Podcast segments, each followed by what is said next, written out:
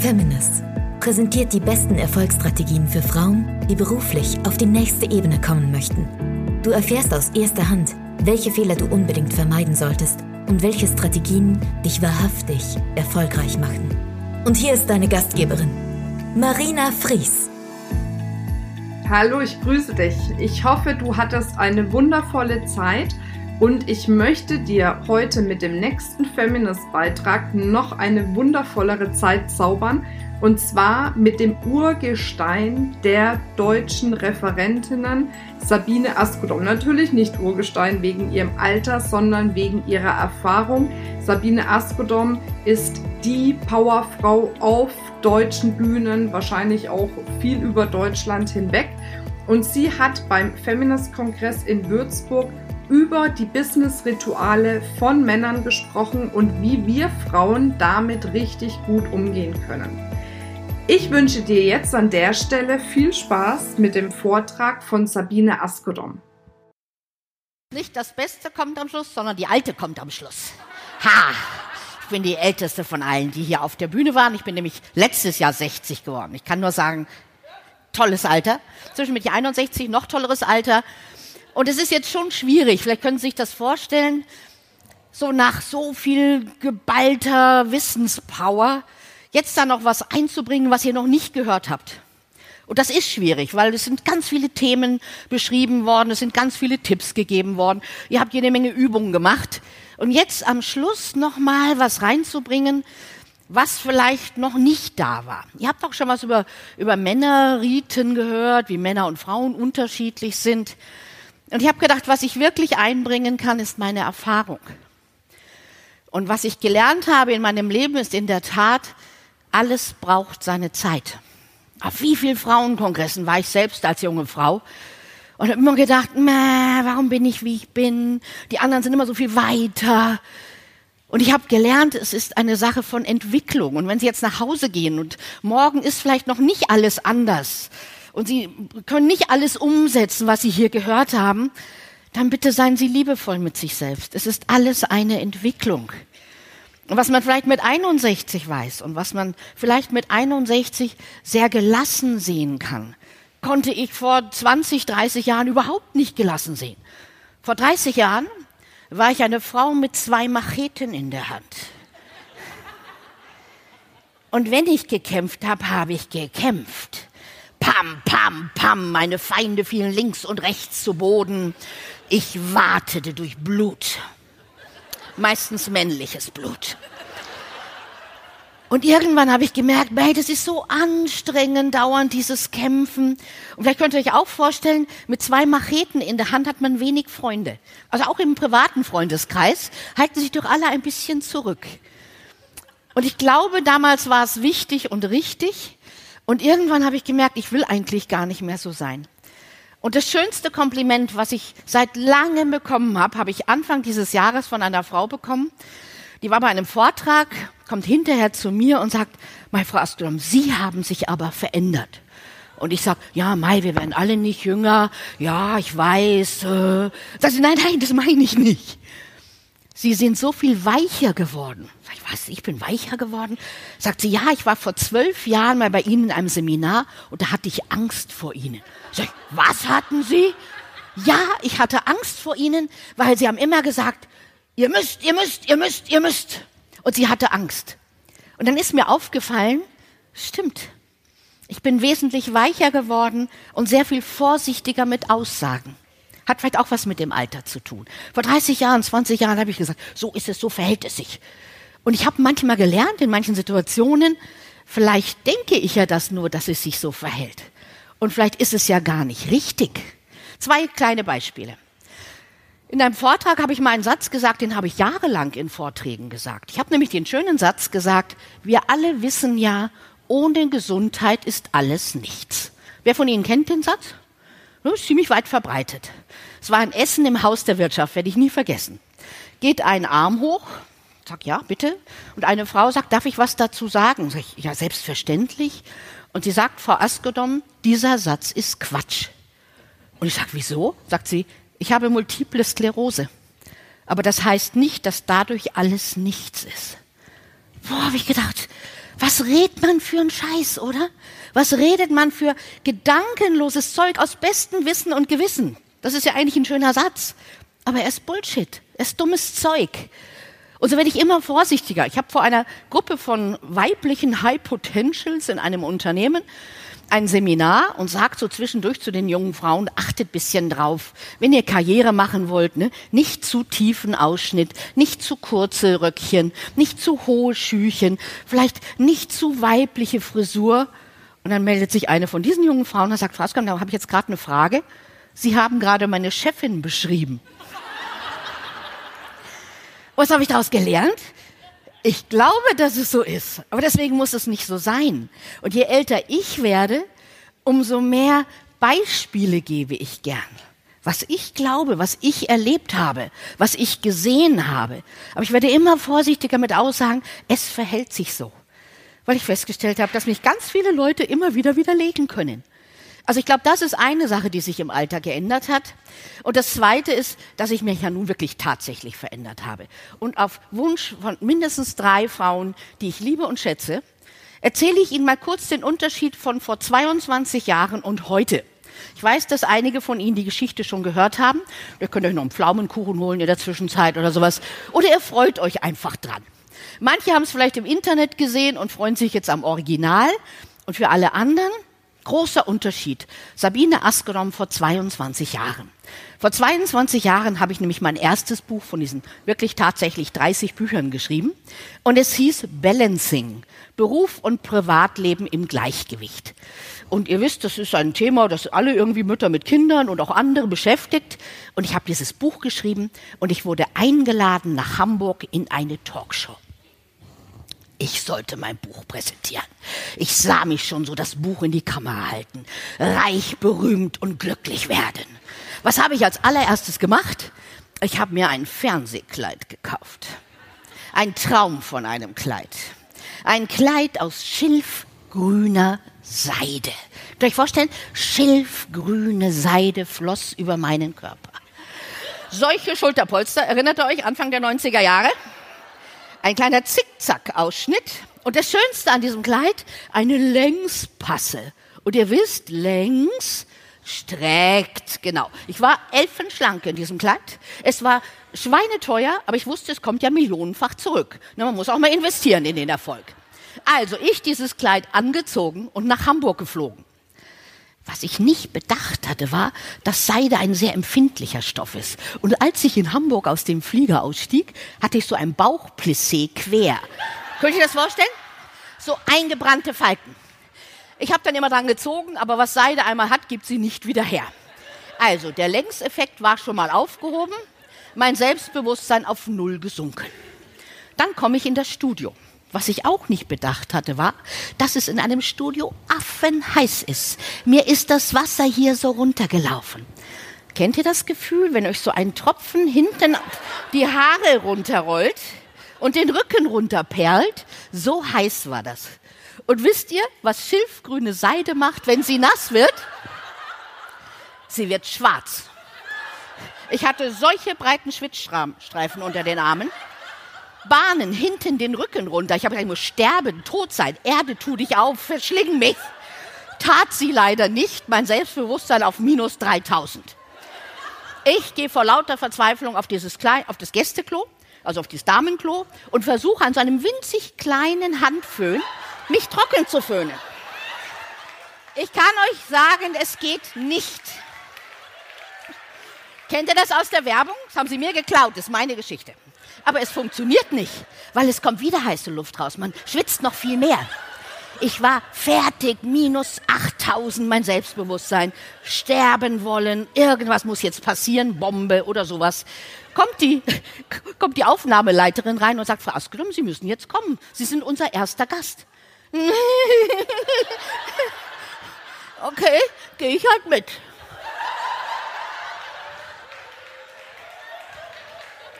Stehe so neben dem Moderator. Christian Berg von Radio Bremen werde ich nie vergessen. Christian Berg äh, hat also jeden Gast einzeln vorgestellt im Stehen, dann durfte man sich setzen. Christian Berg schaut mir an und sagt so, Frau Askedom, Sie haben ein Buch geschrieben. Und ich sage, mhm. Christian Berg gibt nicht auf und sagt, da geht es ja so um Familie und Beruf. Und ich sage, mm. Kennen Sie das? Wenn da nichts drin ist, kann da nichts rauskommen. Andere Leute müssen dafür jahrelang meditieren. Bei mir war das eine Sache von einer Sekunde, glaube ich. Gedankenstille. Völlige Gedankenstille. Christian Berg wurde etwas nervös, es war schließlich eine Talkshow, zwinkerte mir so zu und sagte, Frau Askelum, Sie selber haben ja auch Kinder. Und ich sage, mm, zwei. Und das war mein großer Auftritt. Ich durfte mich setzen. In meinem Hirn war der Teufel los. Kennt ihr diese kleine Stimme, die manchmal liebevoll mit uns spricht? Man nennt sie auch den inneren Kritiker. Und der sprach mit mir und der sagte, mach's Maul auf, red endlich. Das Blöde ist, je lauter diese Stimme wird, umso leerer wird nochmal das Hirn. Also ich wusste nicht mehr, wie ich heiße. Ich hatte ein Buch geschrieben, zu welchem Thema? Völliger Blackout. Also, ich darf mich setzen. Ich gehe auf diese Sitzgruppe zu und sehe plötzlich, das sind Clubsessel. Kennt ihr Clubsessel? Rund, gepolstert, tief, eng. Und es waren sogar eher Clubsesselchen. Und ich gehe auf dieses Clubsesselchen zu und denke, scheiße, da komme ich nie wieder raus. Nur während einer Live-Sendung können Sie nicht sagen, oh, ich bleib lieber stehen. Ich musste in diesen elenden Sessel. Todesmutig ließ ich mich hineinplumpsen.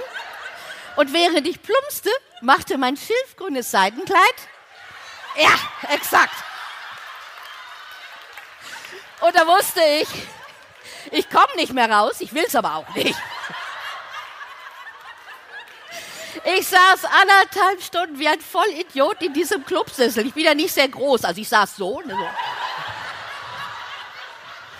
Die anderen Gäste kamen dazu, die haben sich super verkauft. Marketing at its best. Ihre Bücher, ihre Filme, sich selbst. Und ganz bescheiden dazwischen saß Frau Askodom.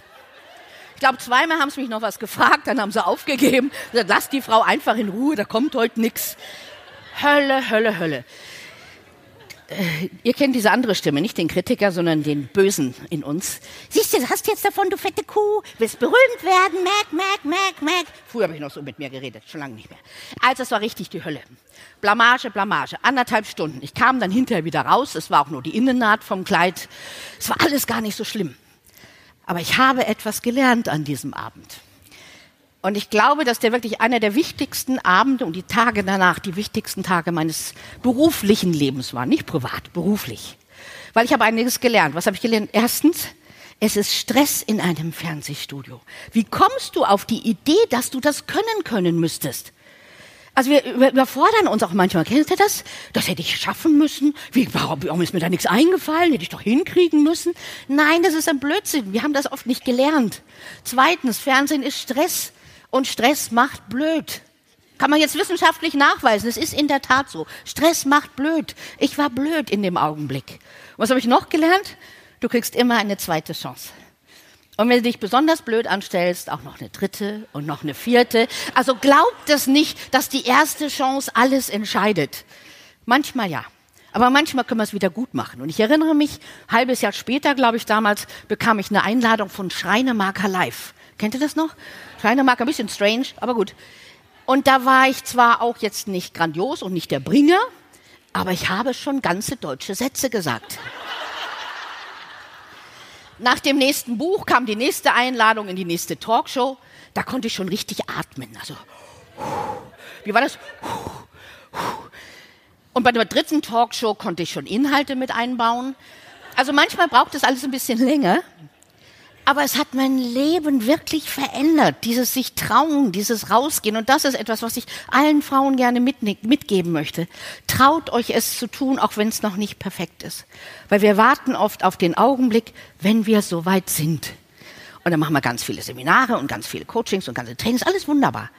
Aber lernen tun wir es nur im Tun. Wir lernen es, indem wir auf eine solche verdammte Bühne gehen. Und glaubt mir, wer das noch nicht 38 Mal gemacht hat, dem zittern hier die Knie. Oder wir kriegen so hektische rote Flecken am Hals. Kennt ihr das? Das ist aufregend. Und sich zu trauen, das ist der Schritt zum, zum Gewinn. Das ist der Schritt zur Entwicklung. Wir entwickeln uns nicht, wenn wir uns nicht auf solche Bühnen trauen. Es kann eine solche Bühne sein, das kann eine Präsentation im Unternehmen sein, das kann das erste Kundengespräch sein. Erinnern Sie sich noch so? Und vor allem, wenn wir uns selber verkaufen, das ist viel schlimmer, als wenn wir Fliesen verkaufen oder irgendwas. Also das sind alles Schritte in unserem Leben, die sich, ja, die uns dienen, uns zu entwickeln. Also, eine Sache, die ich gelernt habe, du kriegst immer eine zweite Chance. Tu's ich hatte letzt, vorletztes Jahr eine Fernsehsendung im bayerischen Fernsehen, ich weiß nicht, ob es jemand gesehen hat, eine Coaching-Sendung. Und da hatte ich als Motto, mach's einfach, aber mach's einfach. Und das ist bis heute mein Motto. Tu es. Nutze Chancen. Ich bin jetzt nicht die große Planerin. Ich bin die Chancennutzerin. Ich habe noch nie einen drei- oder fünf Jahresplan gemacht. Das bin ich nicht. Wahrscheinlich liegt es an der Nase oder an irgendwas. Oh, Bäckchen. Wie war das mit den Bäckchen? Ne, irgendwas mit Bäckchen hat es zu tun, glaube ich, habe ich gelernt. Nein, ich habe immer Chancen genutzt und ich möchte das so gerne weitergeben. Nutzt Chancen, sagt ja, auch wenn ihr denkt, ich sterbe. Sterbt nicht, sagt ja und macht's. Und das ist vielleicht nicht einfach, aber das ist besser. Was habe ich noch in dieser Zeit verändert? Endlich kaum ist eine halbe Stunde vorbei, kommen wir mal zu dem Thema des heutigen Abends. Ich habe gelernt, dass Männer auch Menschen sind. Ich weiß nicht, wie euch das so geht. Aber ich habe das lernen müssen. Ich habe früher gedacht, mei, Männer sind irgendwie doofe Frauen. Und dann habe ich gemerkt, das ist Quatsch, das stimmt überhaupt nicht. Sie sind nur anders.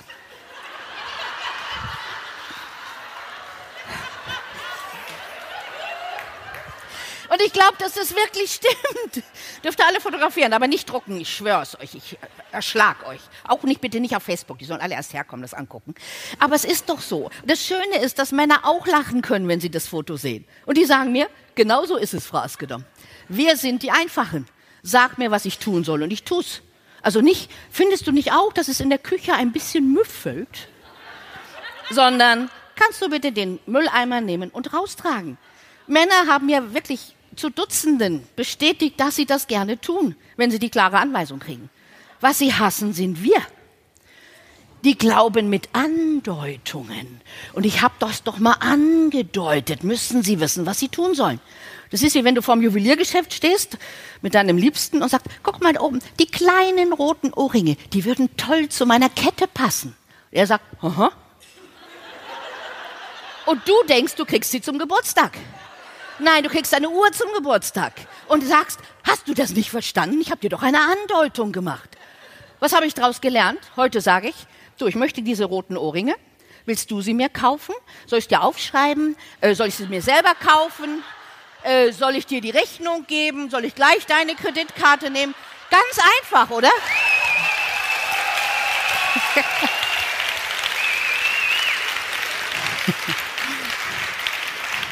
Und das hat nichts mit Werten zu tun, wirklich nicht. Also mit, mit jemanden bewerten. Es hat damit zu tun, dass wir unterschiedlich sind. In der Tat. Da habe ich, glaube ich, 50 Jahre für gebraucht, bis ich das annehmen konnte. Dass wir nicht nur, was, wie, wie hieß mal ein ganz berühmtes, Mädchen werden nur als Mädchen erzogen. War so ein Buch meiner Jugendzeit. Also wir sind eigentlich alle gleich, aber durch diese Erziehung werden wir halt puttmacht. Und wir sind nicht gleich, das ist mir wirklich klar geworden. Ein Mann hat neulich zu mir nach einem Vortrag gesagt, Frau Asgenommen, sagen Sie das doch mal meiner Frau. Weil ich komme manchmal abends nach Hause und sie hat so ein Gesicht. Und dann sage ich, Liebling, ist was? Und sie sagt, nein. Und ich muss jetzt rausfinden, was sie hat. Können Sie ja nicht sagen, dass sie mir das einfach sagen soll. Dann kann ich damit umgehen. Und glaubt mir, dann haben Männer auch eine Chance. Aber wir geben ihnen manchmal keine Chance, weil wir lieber übel nehmen. Kennt ihr das? Haha, ich erinnere mich. Schon unseren dritten Hochzeitstag hattest du vergessen. Oh, Frauen können so gemein sein. Männer auch vielleicht anders. Aber in dem Fall sind wir wirklich die Nachtragenden. Wie war es mit dem Elefantenhirn? Also wir sind unterschiedlich. Und was ich gelernt habe, ist, dass das nicht heißt, dass Männer schlechter oder anders sind oder schlechter sind. Sie sind nur anders haben wir dich neugierig gemacht auf den Feminist-Kongress. dann schau doch gleich auf www.feminist.de slash Kongress, wo unsere nächsten Kongresse stattfinden. Zusätzlich hast du die Möglichkeit, dir als Podcast-Hörerin noch einen 20 Euro Gutschein zu sichern. Wie das funktioniert, schreiben wir dir jetzt in die Show Notes. Ich würde mich freuen, dich bald irgendwo auf einem unserer zahlreichen Kongresse live zu treffen. Bis dann, deine Marina.